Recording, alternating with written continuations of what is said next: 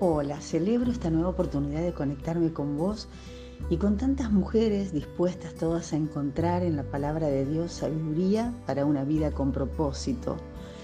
Estamos volviendo sobre el tema del enojo y es que hay tantas razones para enojarnos, ¿no? Es imposible vivir una vida fructífera y feliz si nuestro corazón vive ardiendo de enojos. Pero nos enoja la injusticia, nos enoja los políticos corruptos, los irrespetuosos, los trabajadores indolentes, los hombres ásperos, los esposos fríos o indiferentes, los groseros, los hijos desconsiderados, los niños maleducados, los amigos que se abusan, los comerciantes inescrupulosos, las suegras entrometidas y tantas otras cosas. Y lo peor es que la mayoría de estas cosas escapan a nuestra posibilidad de cambiarlas. Pero estos son solo las razones de, de algunos enojos. Y yo me pregunto, ¿viviremos enojadas de continuo? Sabemos que no es gratuito, que los efectos negativos en nuestro carácter, nuestro ánimo, nuestro cuerpo son reales. Entonces otra vez la pregunta, ¿qué haremos con el enojo? ¿Por qué nos enojamos tanto? ¿Quién o qué nos hace enojar tanto? Hasta amargarnos, opacar nuestra mirada, apagar nuestra risa. Una vez escuché a alguien decir que un amigo suyo estaba enojado con él mismo, con Dios y con la vida. Y me quedé pensando en esta frase. Entonces recordé a una vieja amiga. Cuando niñas sabíamos compartir momentos hermosos. Y ella solía ser una niña alegre, inquisidora, agradable. Pero de grande había cambiado mucho todo lo que empezaba lo dejaba. No salía adelante con nada y su vida era un continuo lamento. Un día me dijo que se sentía frustrada, que no podía perdonarse haber fallado en su meta. Había querido ser bailarina y decía no he sido constante, no lo suficiente. Pero después se excusaba y le echaba la culpa a las circunstancias, a la vida de privaciones, a la necesidad de salir a trabajar para ayudar a su familia desde joven y todo porque Dios se había llevado a su padre siendo ella muy pequeña. En fin, estaba enojada consigo misma, es verdad, pero en lo profundo de ese enojo había un cuestionamiento que le hacía dudar del amor de Dios, un enojo con Dios y con la vida, claramente. En efecto, la culpa por los errores del pasado, por lo que se hizo o se dejó de hacer o decir, a menudo hacen que la persona se vea a sí misma venida menos, se sienta indigna o mala persona. Una persona que se enoja consigo misma, aunque sea un enojo encubierto, con lo que es la autoaceptación se ve afectada. Los sentimientos de culpa suelen atormentar a las personas mortificando sus conciencias y hasta hace que se sientan inmerecedoras de todo bien. El tema de la culpa es muy profundo y no cabe en esta breve reflexión. Pero algo que todos podemos identificar en múltiples situaciones de la vida es que la percibimos desde pequeños y que está asociada a actos o circunstancias en que se violentan las reglas o no se procede como se esperaba. ¿Y qué tendrá que ver la culpa con el enojo, mirás? La culpa nace en el momento de la desobediencia, cuando nuestros primeros padres eligen vivir según su parecer y no como se esperaba, o sea, como Dios les había ordenado. Cuando una ley es transgredida, nace la culpa. Inmediatamente con ella nace el enojo con nosotros mismos. Aparecerá velada, escondida, engalanada con un manto que llamamos explicación, intento de justificación, porque la culpa duele y avergüenza. Por eso buscamos librarnos cuanto antes de ella, proyectándola en otros. Es el famoso yo no fui, que todos conocemos, del que ya hemos hablado. Esta fue la reacción de Adán y Eva cuando intentaron deshacerse de la culpa cargando la responsabilidad en otro. Eva culpó a la serpiente, Adán a su mujer. Imaginemos ahora el enojo de Adán con Eva culpándola de haberlo inducido, el enojo de Eva cuando él la inculpó ante Dios buscando mostrarse inocente. Y eso no fue todo.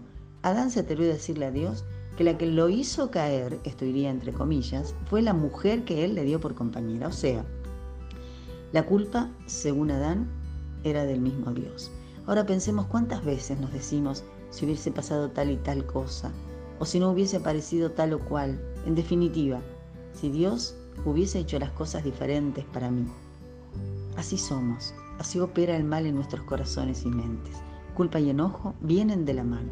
La culpa se alimenta de enojos y se adorna con reproches y explicaciones que solo añaden más confusión y dolor y por supuesto ira, enojo, hasta rabia. pero hay una esperanza. Se trata de entender que hay una culpa que está velada, que nos enoja con nosotros mismos, que es una culpa moral a causa de la rebelión contra Dios. Esta es la madre o la esencia de toda culpa. Todo sentimiento de culpa tiene esa raíz, más allá de los motivos que identifiquemos, que puedan ser solo los de la superficie. Toda culpa exige un castigo. El aguijón de la culpa solo se calma cuando se ha pagado el precio por la transgresión.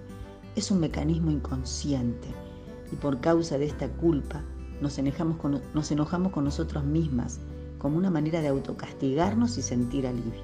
Como cuando un niño, según a veces decimos, parece pedir una disciplina. Por estas razones murió Jesús. Esa es la culpa que solo Jesús puede llevar, la que Jesús, por su gran amor con que nos amó, cargó en lugar de cada una de nosotras, de los que creen en Él y lo aceptan como Salvador para perdón de pecados y transformación de sus vidas. Porque todos pecamos, dice la palabra de Dios en la carta a los Romanos capítulo 3, verso 23, y estamos fuera de la gloria, alejados de su presencia, fuera de la comunión con Dios. Porque somos culpables ante Dios por haber desafiado su voluntad y violentado sus leyes.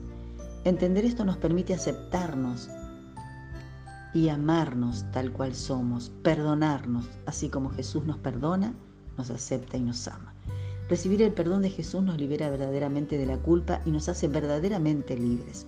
Nos permite admitir nuestras faltas, admitir que no somos perfectos y pedir perdón sin temor a ser tenidos en menos o perder autoridad o valor.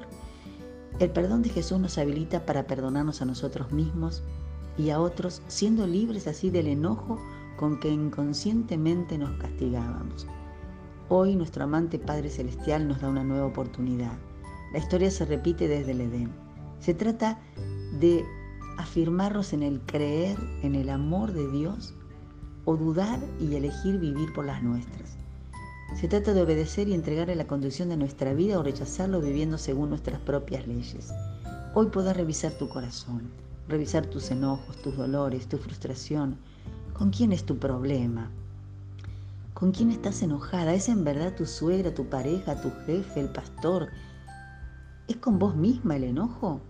El desafío es atreverse a aceptar que en lo más hondo del corazón de un enojo instalado hay un enojo con Dios. ¿Te debe Dios? ¿Puede una criatura? ¿Podemos ser acreedoras del Supremo y Santo Dios?